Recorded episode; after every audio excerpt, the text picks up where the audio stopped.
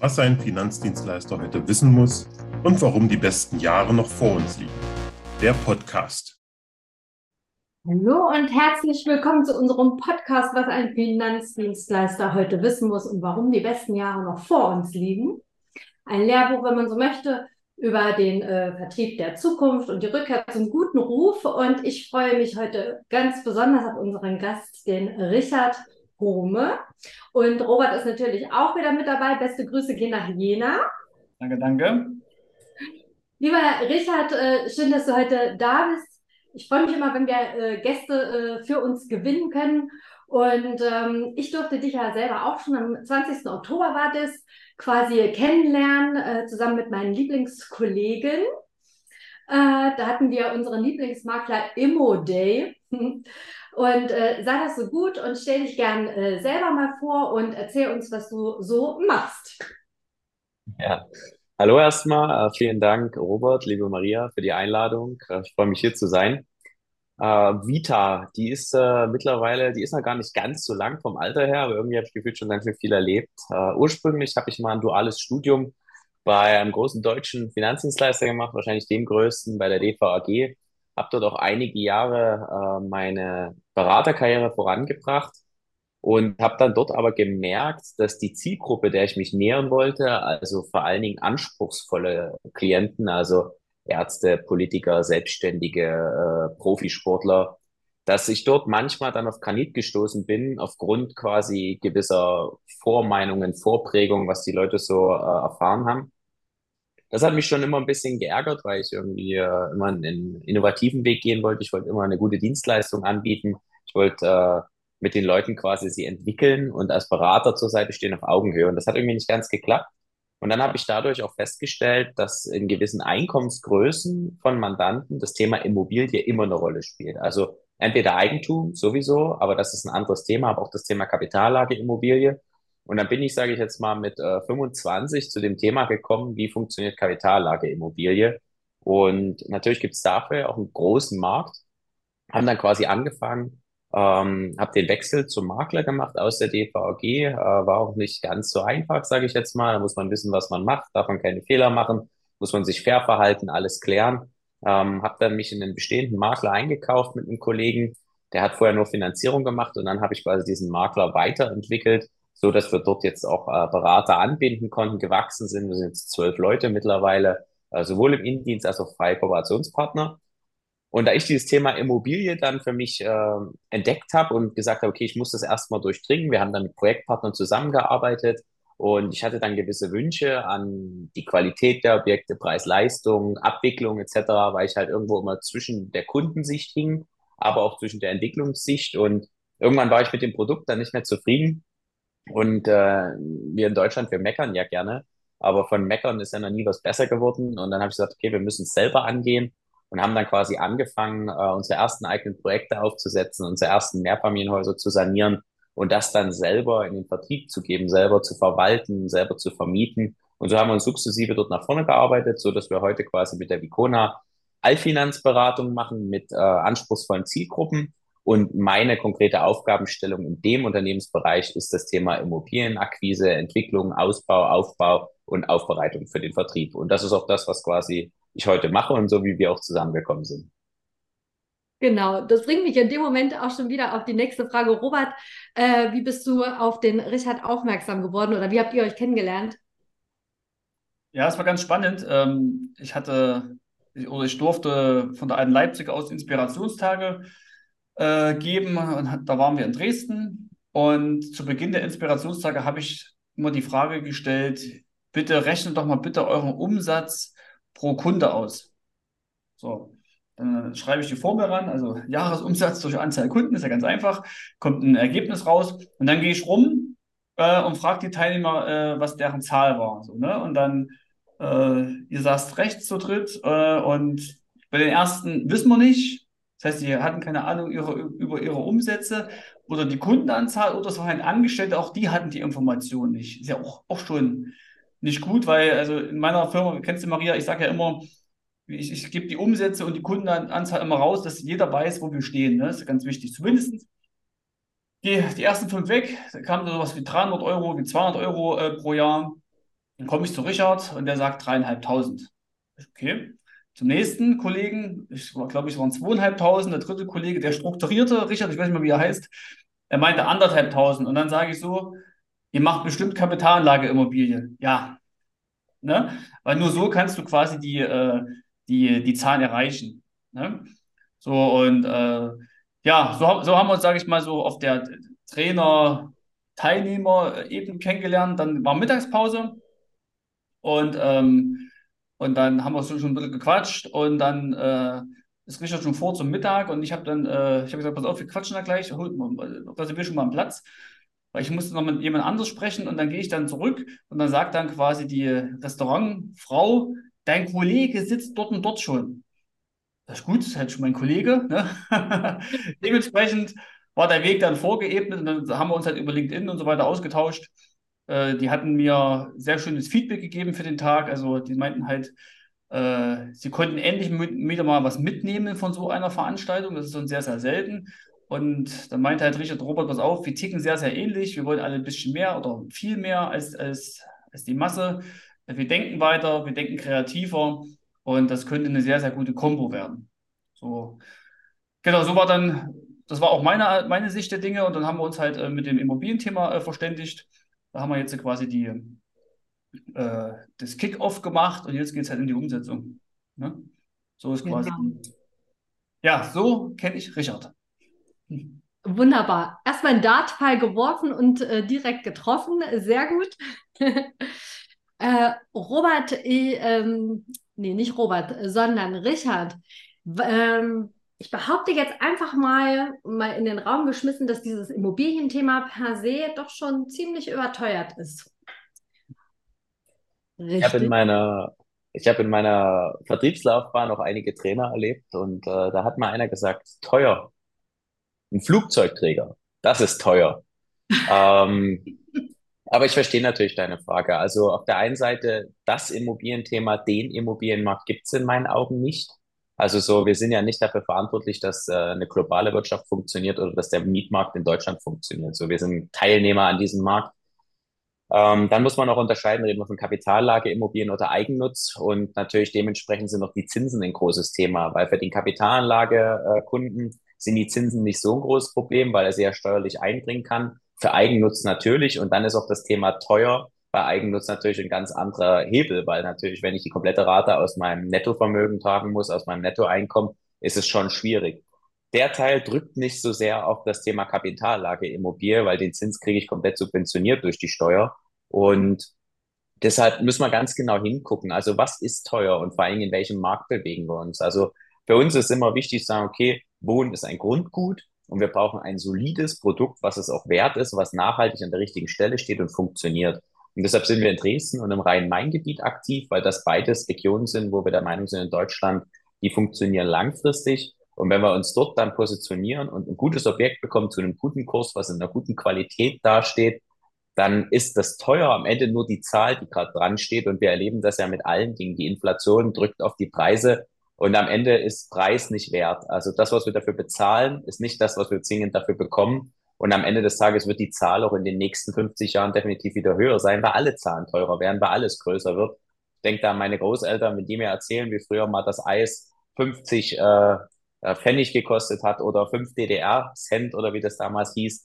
So, das ist halt in den Köpfen drin und natürlich jeder Preis, der sich nach heute verschiebt, ist nie mehr ein Matching mit dem, was wir im Kopf haben von Sachen, weil wir immer andere Sachen gewohnt sind. Und deshalb teuer nicht unbedingt, sogar seit dem Weitergehen der Zinsen, dass die Zinsen angestiegen sind, haben wir zum Beispiel in unserem Markt, merken wir, dass die Preise 10, 15 Prozent zurückgegangen sind und wir das zum Beispiel auch an unsere Mandanten weitergeben können, dass wir quasi ganz klar sagen, hey, guck mal, wir können günstiger in den Markt reingehen und das darf natürlich auch bei dir ankommen und somit sind die Renditen eher gestiegen in den letzten Monaten.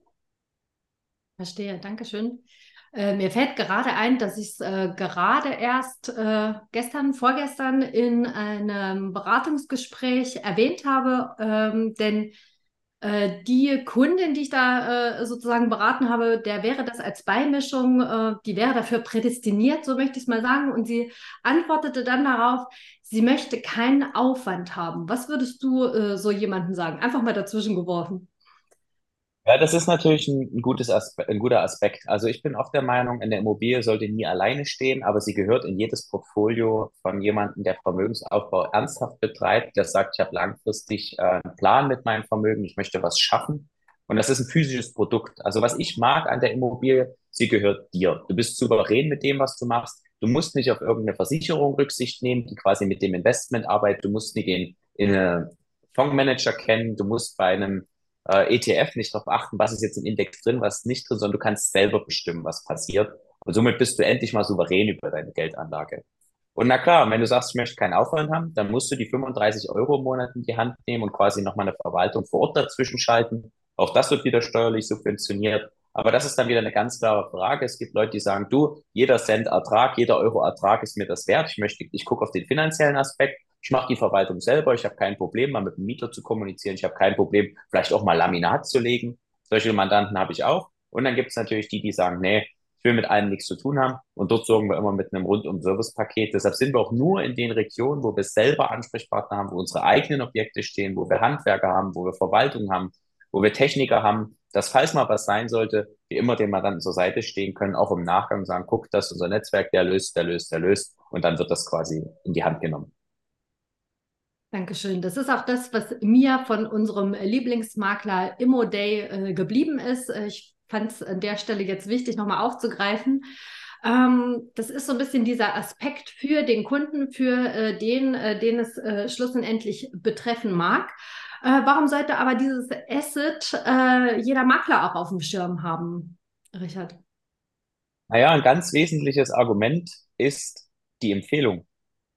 Also ich kann mir nicht vorstellen, dass äh, ein Mandant abends am Stammtisch sitzt und zu seinem, zu seinen besten Freunden sagt, oh, zwischen so mal zwei Runden Skat, guck mal, ich habe hier, habe ich meine neue Rechtsschutzversicherung bekommen, wollen wir uns die mal, oh.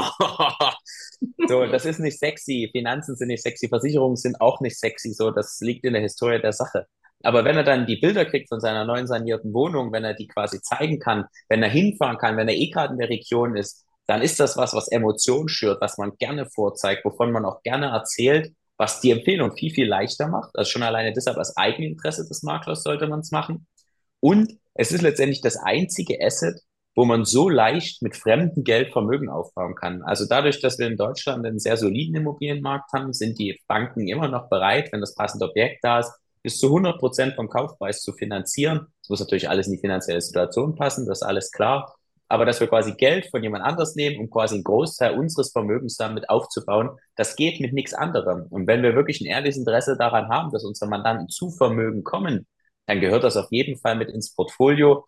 Und zudem ist natürlich der Fakt, jemand, der sich eine Immobilie leisten kann, hat ein gewisses Einkommen, weil sonst kann er gar nicht Vermieter werden in Deutschland. Und ihr kennt das selber, man bewegt sich ja meistens in Kreisen, die einem ähnlich sind. Und auch dort haben wir wieder die Empfehlungskette. Mit wem arbeiten wir lieber zusammen? mit jemandem, wo man sagt, Robert hat das schön gesagt, mit dem Ertrag pro Jahr. Ähm, am Ende des Tages unsere Stunde Arbeitszeit ist auch eine Stunde Lebenszeit. Die kann man bei seinem Hobby sein, kann man bei seinen Kindern sein. Und lieber habe ich einen Mandanten, mit dem ich das Gleiche verdiene wie mit drei kleinen und kann dort aber dann wirklich meinen Fokus, meine Aufmerksamkeit in die Kundenbeziehung stecken, in das Miteinander stecken und habe am Ende des Tages für beide Seiten äh, den bestmöglichen Nutzen rausgeholt. Sehr gut. Ähm, wenn du eine Prognose abgeben müsstest, äh, wie sich äh, so dieser Immobilienmarkt äh, hin entwickelt, jetzt vor allen Dingen für Deutschland oder für deinen Bereich, so wie es mal nennen, ähm, wie ist da deine Einschätzung? Ja, das ist natürlich äh, schwierig, weil das keine neutrale Aussage ist. Also ist ja auch ein Glaubensthema. Ich habe mich damit auseinandergesetzt und ich bin der Meinung, in den Regionen, wo wir Zuzug erleben und quasi die Städte nicht frei wachsen können, dass wir quasi immer eine Nachfrage nach Wohnraum haben. Und diese Nachfrage nach Wohnraum, das merken wir in den Mieten, das merken wir in der Anzahl der Anfragen auf unsere Objekte, die ist da, die wird da bleiben. Und solange Nachfrage da ist, steigt damit automatisch der Preis. Das ist eine betriebswirtschaftliche Grundlage. Ähm, wir haben politisch bisschen ein paar Einwirkungen. Man muss auf das achten, man muss auf Nachhaltigkeit achten, etc. Sowas muss man sich alles mit anschauen im Gesamtprozess. Aber dort, wo die Nachfrage da ist, haben wir die Sicherheit von dem Standort, haben wir die Sicherheit von dem Wachstum und deshalb mache ich mir gar keine Gedanken, dass das auch weiter nach vorne geht. Wenn man jetzt nicht sagt, okay, ich kaufe irgendwo in der Pampa und hoffe dann, dass das funktioniert, weil ich habe vielleicht einen besseren Cashflow, das kann vielleicht auch mal in eine andere Richtung gehen, weil wir dort so viele Variablen haben, die sich damit beschäftigen. Aber in den Ballungszentren gehe ich absolut davon aus, dass wir weiterhin Nachfrage haben, weiterhin Wachstum. Und wir sehen das, selbst die Bundesregierung gibt aus, uns fehlen so und so viele Wohnungen. Und wenn wir nicht neu bauen, es nicht schaffen, schnell genug neu zu bauen, was in manchen Standorten gar nicht möglich ist, geschweige denn von den Behörden äh, ermöglicht wird, ähm, haben wir die Nachfrage nach Wohnraum und das ist der sicherste Indikator in meinen Augen. Dazu ja. gibt es für die, Zuhörer, ähm, wenn jemand, der die Weltkunde ist, also bei äh, die Zeitschrift äh, abonniert hat, da gibt es eine Prognose bis 2035, welche Städte oder welche Region quasi der Immobilienmarkt sich entwickelt nach Inflation. Äh, ich fange mal an mit unserem lieben Jena, ne? da haben wir eine 1,8 Prozent nach Inflation. Dresden war bei 1,5, 1,6, wenn ich es richtig in Erinnerung habe. Nordhausen, Maria, minus, ja, war rot. ähm, und da hast du natürlich die großen Städte, da hast du Leipzig, da hast du München, Frankfurt, da hast du Berlin, äh, Hamburg äh, und so weiter. Ähm, oder eigentlich war es so, das Umland von Hamburg war, glaube ich, mit am meisten. Ähm, und Potsdam war mit 2,7 Prozent. So, und äh, da gibt es ja verschiedene Statistiken, Erhebungen und wir haben immer noch mehr die Urbanisierung. Ich denke auch, dass, äh, dass solange die Städtewanderung da ist äh, und wir Angebot-Nachfrage-Problematiken haben, also mehr Nachfrage als Angebot, äh, flüchtig äh, Richard bei, dann geht es nach oben. Ne? In ländlichen Regionen, MacPom, ganz schwierig, glaube ich. Ähm, und wenn ich zum Beispiel, ich nehme mal Nordhausen jetzt mal als Beispiel, ja, ähm, da habe ich ja auch überlegt, eine Immobilie zu kaufen, wo unser Büro drin ist. Äh, und weil dann zahle ich mir dann selbst die Miete ab, so nach dem Motto. Ne? Äh, und da kostet der Quadratmeter 1000 Euro. So, und die Mietrendite ist dort aber hoch. Die Mietrendite ist dort so bei 6%. Ja, also 100.000 Euro, 6.000 Euro Miete, 6%. So. Ähm, und dann fragte ich äh, in, äh, meinem äh, Vorgänger, wie teuer denn die, der Quadratmeterpreis vor zehn Jahren war. Ja, vielleicht in Jena, wo, wo ich damals war, Quadratmeterpreis 1500, heute 4.500. Verdreifachung. Ja, und er sagte, na 900 Euro der Quadratmeter. Das heißt, da ist kaum was passiert. Ja, die Miete, Rendite, also die, die 6000 Euro Mieteinnahmen, die muss ich versteuern. Ja, aber der, der Steuerfreie ist ja quasi der Wertzuwachs der Immobilie an sich, also wie, wie der Standort sich entwickelt. Ne? Und da war halt, ist halt in, in der Region Nordthüringen ist halt schlechter. Ne? Und da muss man halt immer abwägen, gehe ich jetzt auf Mietrendite, ja, äh, oder gehe ich vielleicht doch auf Standort, ne? wo dann quasi einfach die, der steuerfreie Anteil, also sprich nach zehn Jahren kann ich ja die Immobilie steuerfrei verkaufen, dass der sich entwickelt. Richard, okay. vergessen. Wie? Naja, ich glaube, ein ganz wesentlicher Aspekt dabei ist ja noch das Thema Inflation, was sich ja nicht nur auf die Preissteigerung auswirkt, sondern die meisten unserer Mandanten finanzieren ihre Objekte. Und die Inflation wirkt sich auch auf das Darlehen aus, quasi umgekehrt, weil die 200.000 Euro, die ich mir heute als Darlehen nehme und dann vielleicht in zehn Jahren anteilig zurückführe, was noch übrig ist an Restschuld, die haben ja dann nicht mehr die Kaufkraft von 200.000 Euro. Also selbst wenn wir das Abgeschuldete nehmen, die 150, die vielleicht dann noch offen sind, kriege ich ja dann viel einfacher zusammen, weil alles andere gestiegen ist. Die Einkommen gestiegen, die anderen Preise sind gestiegen, die Mieten sind gestiegen. Und somit habe ich ja quasi doppelten Vorteil aus der Inflation, wenn ich die Immobilie hebel und fremdfinanziere. Deshalb raten wir das auch jedem Mandanten, selbst die, die das Eigenkapital hätten, zu sagen, ich kaufe die Wohnung bar, ähm, zu sagen, okay, verteile es lieber auf zwei, drei Objekte, dass du den Fremdkapitalhebel optimal mit nutzt, um dort langfristig quasi das Maximum rauszuholen. Wunderbar. Richard, nochmal ganz kurz, es kommt der Kunde an. Ich, Robert Kunde, äh, sage, also ich kaufe nur Immobilien, wenn die Miete mir komplett meine Rate trägt. So war das früher vor zehn Jahren oder vor zwölf Jahren, wo ich in Jena angefangen habe mit Kaufen. Ja, das will ich wieder haben. Was sagst du dann dazu? Ja, also das ist doch super, wenn das vor zehn Jahren so war. Wenn du es schaffst, dass wir in der Zeit zurückreisen, komme ich mit, weil ich hätte auch noch ein paar Ideen. Heute ist aber heute. Und ähm, wenn der Mandant der Meinung ist, das funktioniert auch heute noch so und Dinge verändern sich nie, dann äh, kann man doch gerne mal den Verweis geben, ob er mal seine Kinder sich hat die letzten zehn Jahre angeschaut, wie die das finden, wenn er sie am gleichen Maßstab misst wie von vor zehn Jahren. Ähm, und deshalb, das ist Quatsch. Und dann manche muss man doch erstmal selber suchen lassen. Sondern guckst dir an und dann wirst du merken, du kriegst keine ordentlichen Angebote, du kriegst keine gute Qualität, du kommst gar nicht zum Zug, weil das, was funktioniert und das, was quasi standardisiert aus einer Manufaktur kommt, das kriegst du am freien Markt ja gar nicht. Und wenn jemand der Meinung ist, nee, ich probiere mich erstmal selber aus, soll es probieren, auch schon oft erlebt, die Leute kommen dann nach einem halben Jahr wieder, weil sie meistens anspruchsvolle Jobs haben. Sie haben so schon das Thema Zeit ist meistens ein sehr seltenes Gut. Und bevor ich jetzt Ewigkeiten in Recherche setze, in Besichtigungen setze, ähm, sage ich dann, okay, ich finde eine Lösung und ähm, sage, okay, die Hälfte trägt vielleicht die Miete selber, ein Viertel kommt vom Finanzamt und dann habe ich vielleicht ein Viertel vom Aufwand ähm, aus der eigenen Tasche. Dafür habe ich aber fast kein Eigenkapital mitgebracht. Und ich denke, das ist immer noch ein sehr, sehr guter Deal, wenn man sich das langfristig anguckt. Und so darf dort aber jeder selbst entscheiden. Der eine bringt mehr Eigenkapital mit, der andere bringt mehr Eigenengagement mit, der dritte bringt mehr monatliches Invest mit. Und so kann man die Immobilie ja trotzdem flexibel gestalten, trotz dass es ja eher ein konservativ langfristiges Geldanlageprodukt ist. Aber auch das ist ja einfach ein äh, absoluter Pluspunkt, dass man äh, damit sehr flexibel einhergeht. Um das mal an der Stelle so zusammenzufassen. Ähm, wenn wir auf Roberts Buch zurückkommen, beziehungsweise sein, äh, ja, seine Idee, die dahinter steht und so weiter, und du hast ihn nun mal bei den Inspirationstagen der Alten Leipziger äh, gehört und kennengelernt, ähm, würdest du ihn weiterempfehlen als Redner und gerne auch warum? Also ich bin ja der Meinung, äh, wenn man jemanden weiterempfehlen soll, dann entweder macht man es oder man macht es nicht. Also Würde ist in dem Kontext für mich gar keine Option. Deshalb habe ich schon dafür gesorgt, dass Robert im Januar einen Auftritt bei unserem Kooperationspartner der FINACOM hat. Also entweder macht man Sachen oder man lässt was mich begeistert hat, ist der innovative Ansatz. Also das ist, glaube ich, auch der Grund, warum wir hier sitzen, ähm, zu sagen, diese Branche, dort kann man noch ganz viel verändern. Wir haben ganz viel Altlast, wir haben ganz viel Trägheit, wir haben ganz viele Solo-Selbstständige, die nie in wirklich ein unternehmerisches System gekommen sind, die nie gelernt haben, darüber hinaus zu wachsen. Und ich glaube, in diesen Strukturen mit Innovation, mit betriebswirtschaftlichen Ansätzen reinzugehen und quasi Finanzberatung zu unternehmerisieren, sage ich jetzt mal als Wortschöpfung, das fand ich klasse, weil davon gibt es, wie gesagt, nicht so viele. Das hat mich beeindruckt, dort bei Robert jemanden zu finden, wo wir quasi, ja, ich würde mal sagen, auf Augenhöhe unterwegs sind. Und das hat mich inspiriert und deshalb kann man ihn guten Gewissens weiterempfehlen und ich mache es sogar. Schön. Vielen Dank, so. Richard. Hast du schön zusammengefasst.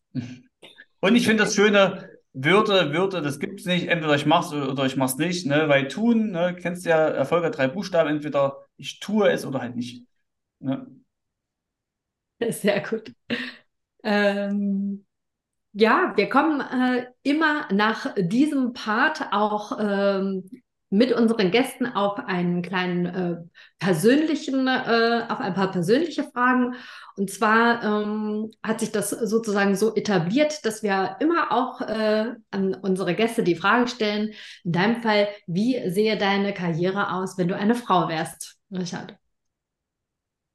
Das ist eine sehr mächtige Frage, ähm, die auch, glaube ich, gar nicht ganz so leicht zu beantworten ist oder eigentlich schon. Also ich hoffe genauso, ausnahmslos genauso. Ich glaube, dass die Zeiten noch nie so gut waren wie heute, um dort Gleichberechtigung herzustellen. Also sicherlich sind wir noch nie ganz angekommen in vielen Punkten, aber ich glaube, wir sind auf dem absolut richtigen Weg und es gibt überhaupt kein Argument, dass es anders sein sollte, nur weil ich eine Frau wäre. Sehr gut. Für ein tolles Essen, gehst du aus oder kochst du da selber? Also ich muss äh, zu meiner Schande gestehen, dass äh, Kochen für mich nur Essenszubereitung ist. Also quasi, ich habe dafür kein Faible, ich habe da nie was gelernt. Das hat sich aus der Art äh, zu leben nie ergeben, sondern meistens war es so, man hat so viele Geschäftsessen ist unterwegs, äh, wird dort eingeladen, lädt dort ein, hat ein Meeting, man verbindet das und somit äh, bin ich ein großer Freund von Essen gehen. Und da darf es aber auch gerne mal Zeit mitbringen. Also quasi nicht nur, weil man was essen muss, weil die Energie ausgeht, sondern ein gutes Restaurant, ein gutes Essen macht letztendlich vor allem die Umstände aus, dass man mal Zeit hat, dann noch vielleicht mit ein bisschen länger zu sitzen und das Essen genießen zu können, zu zelebrieren zu können. Das ist, glaube ich, der Unterschied von einem tollen Essen zu einem Essen. Wunderbar. Äh, was bedeutet Erholung für dich? Also ich bin jetzt seit 13 Jahren selbstständig beziehungsweise Unternehmer und ich habe erst Anfang diesen Jahres gelernt, dass sich dort mein Bedürfnis verändert hat. Also früher war ich immer unter Strom, war ich immer unterwegs, war ich immer, habe ich den Druck auch gebraucht, damit es vorwärts geht und da war Druck und quasi jemandem zu beweisen, dass er falsch liegt und dass ich richtig liege, genug Erholung. Mittlerweile merke ich, dass ich komplette Auszeiten brauche und ich habe dieses Jahr bereits zwei Auszeiten hinter mir. Ich habe dieses Jahr drei Monate im Ausland verbracht, nicht am Stück, sondern teilweise ich war unter anderem drei Wochen in Thailand Backpacken und jetzt vor zwei Wochen nochmal drei Wochen in Sri Lanka Backpacken. Und das ist für mich absolute Erholung. Also ich richte das dann so ein, dass ich in der Zeit nicht für Anrufe verfügbar bin, dass ich in der Zeit äh, keine E-Mails lese und dann einfach mal komplett runterfahren kann. Ich merke, dass es tut mir gut, dass quasi so das Resilienzlevel erstmal wieder runterfährt, dann bin ich wieder kreativ, dann bin ich positiv, dann habe ich Inspiration. Und das habe ich nie, wenn ich bis oben hin voll bin mit Alltagsstress, der jeden Tag auf mich ein, einprasselt.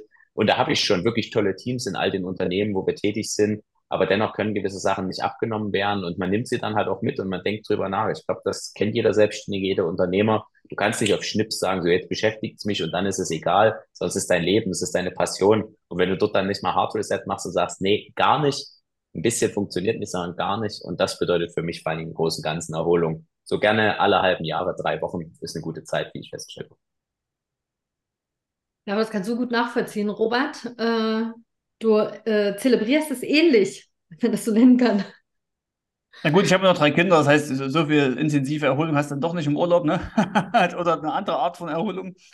Ähm, aber das Thema äh, Urlaub machen, Pause machen, hart brechen, also nicht nur Work hard, sondern auch Break hard und dann wirklich auf Null gehen, also sprich auch dieses, ich sage immer, digitales Fasten äh, machen, äh, dann kriegt man den Blick aufs Unternehmen von außen, man kommt aus dem Hamsterrad raus, man kann sich richtig erholen, man hat, man hat den Zugang viel besser zur Intuition, das heißt, das sind alles gewinnbringende Tätigkeiten. Also wenn jemand denkt, ich mache Urlaub und das ist nicht produktiv, das ist völlig verkehrt.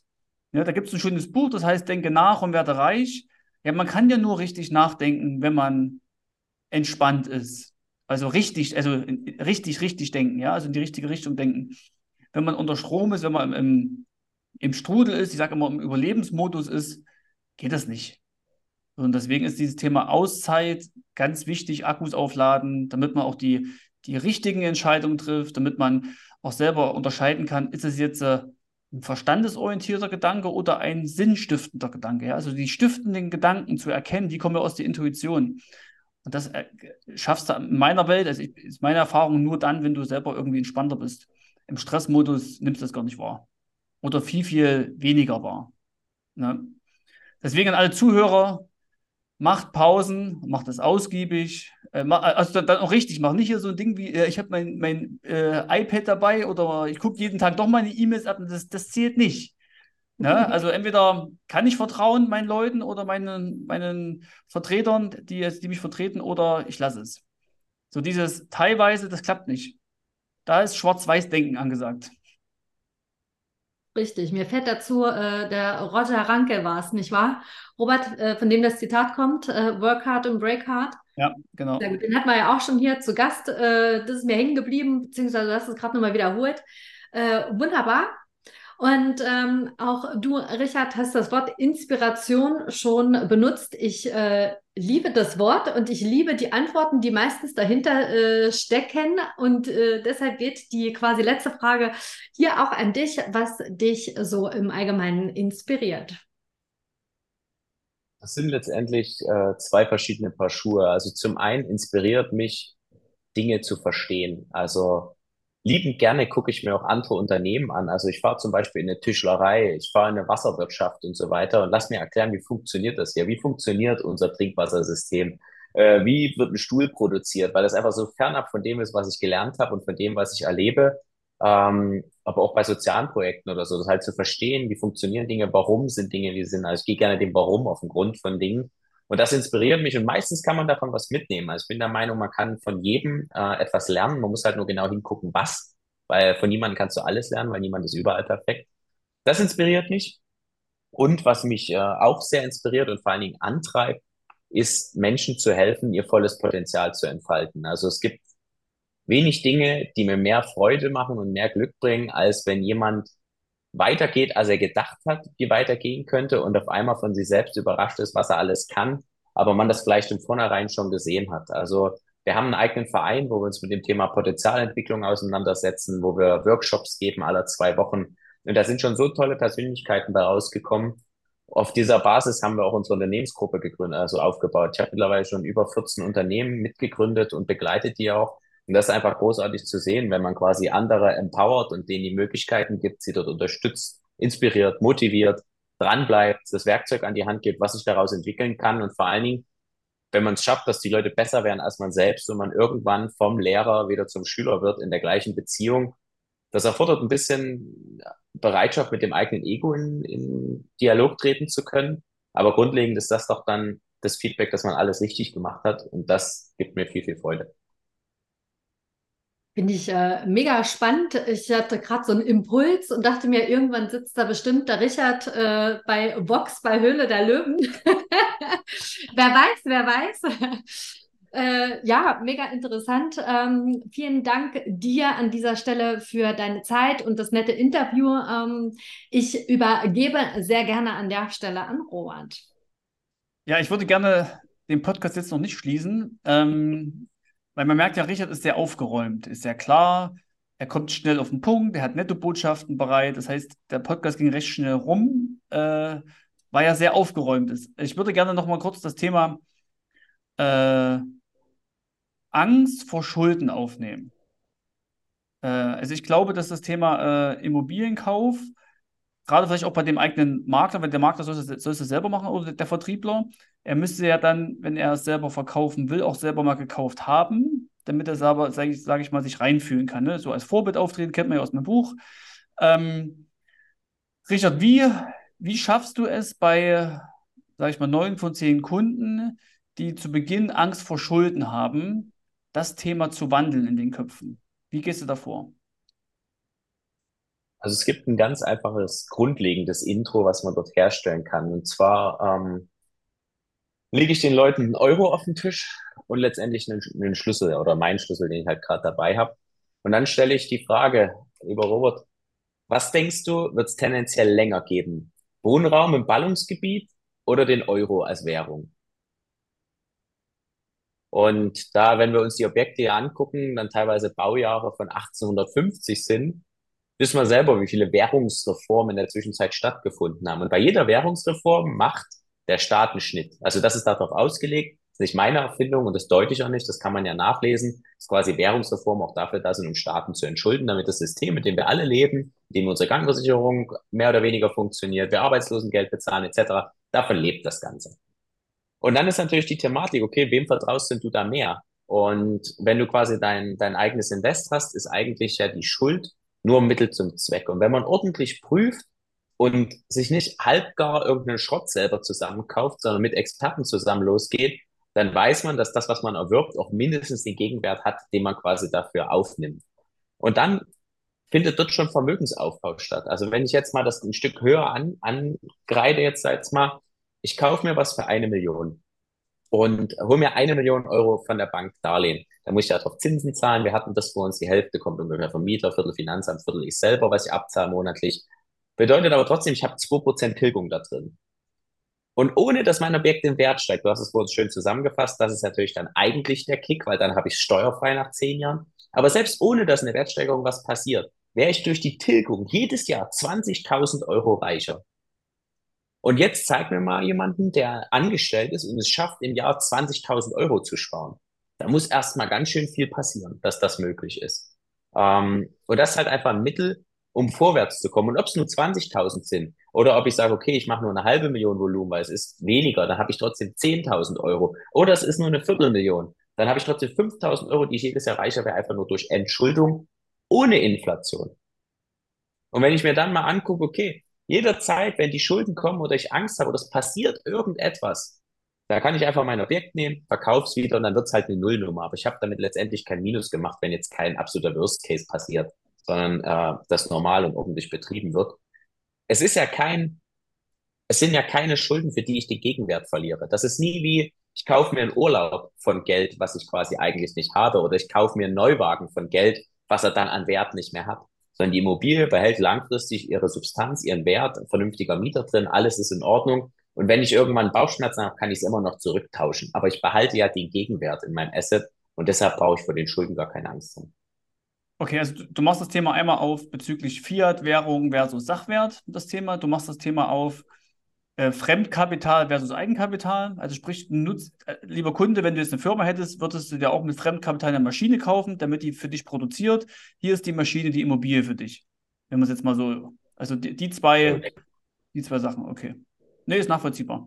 Richard, genauso was wollte ich noch haben jetzt für die Zuhörer, dass sie vielleicht nochmal selber wenn Sie selber Angst haben, wenn Sie Kunden haben, die vielleicht äh, mal solche Gegenargumente bringen oder solche, sage ich mal, Glaubenssätze haben, die das Thema behindern. Es geht ja darum, dass man dann diese, diese Überzeugungen, diese Glaubenssätze, die ja in den Menschen drinnen stecken, heilen kann. Und dann kann das jetzt auch schon mal, sage ich mal, eine Lösung äh, sein. Wenn die Zuhörer im Nachgang noch Interesse an dem Thema haben, Sie brauchen vielleicht einen Kooperationspartner, äh, können Sie sich gerne hier melden. Wir haben auch die Links vom Richard äh, hinterlegt dann im, im, im Podcast. Ähm, ich gehe davon aus, Richard, wenn die Fragen haben, könnt ihr sich bei dir melden. Ihr könnt hier kommentieren. Ich werde die Kommentare dann Richard weiterleiten, falls die hier kommen und das dann Richard äh, beantwortet. Also geht einfach mit dem Thema offen um. Ähm, ich würde nie, ich, ich komme ja auch aus der Versicherungslandschaft, wir haben uns ja aus der Versicherungsmaklerei zum Finanzberater entwickelt. Und früher war es ja so, ja, wir machen nur Versicherung, der Rest ist blöd, sage ich mal so, ja, so ganz plakativ. Nur wenn man etwas nicht anbietet, muss man es nicht blöd finden. Das ist das Erste. Das Zweite ist, eine gewisse Kundengruppe kauft immer Immobilien. Und entweder das macht sie mit euch oder ohne euch. Äh, und deswegen haben wir uns vor drei Jahren schon entschieden, wir, werden, wir nehmen das, das Thema in unser, in unser Portfolio auf. Das haben wir Richard noch mit dazu äh, als, sage ich mal, Bauträger, Ent, äh, Projektentwickler. Kann man das so benennen? Ja, ne? Ja. Ähm, ja. Vielen lieben Dank, Richard, äh, für die Zeit. Wir haben heute Nachmittag nochmal einen Termin. Ähm, und es hat mir sehr viel Freude bereitet. Es war sehr schön. Und an die Zuhörer äh, eine schöne Weihnachtszeit. Wir hören uns aber noch einmal vor Weihnachten, Maria. Wir machen nochmal in zwei Wochen, ne? Mhm. Machen wir nochmal den letzten Podcast. Und ja, gerne weiterempfehlen, kommentieren. Und Richard, du hast das letzte Wort. Das letzte Wort ist natürlich immer geprägt von Dankbarkeit. Äh, danke, dass ich hier sein darf. Aber Danke, dass ihr mit so viel Mühe und Engagement in der Branche vorangeht, weil ich glaube, genau das ist das Thema. Wir haben auch ein Altersproblem, ähm, dass viele junge Leute diese Branche nie sexy genug finden, weil halt viele Sachen noch genauso gemacht werden wie früher. Aber früher ist nicht mehr. Und ähm, dort kann man jeden gebrauchen, der sich auf die Seite der Veränderung stellt und auch bereit ist, dieses Wissen zu teilen, diese Inspiration weiterzugeben, weil nur so schaffen wir es, das Image zu verbessern der Branche, attraktiv zu gestalten und letztendlich auch diesen Berufszweig des Beraters äh, auf das Level zu heben, was er braucht, damit diese Integrität, die du wirklich dafür brauchst, dann dafür auch zustande kommen kann, weil die Wertschätzung kommt. Und das finde ich eine gute Sache.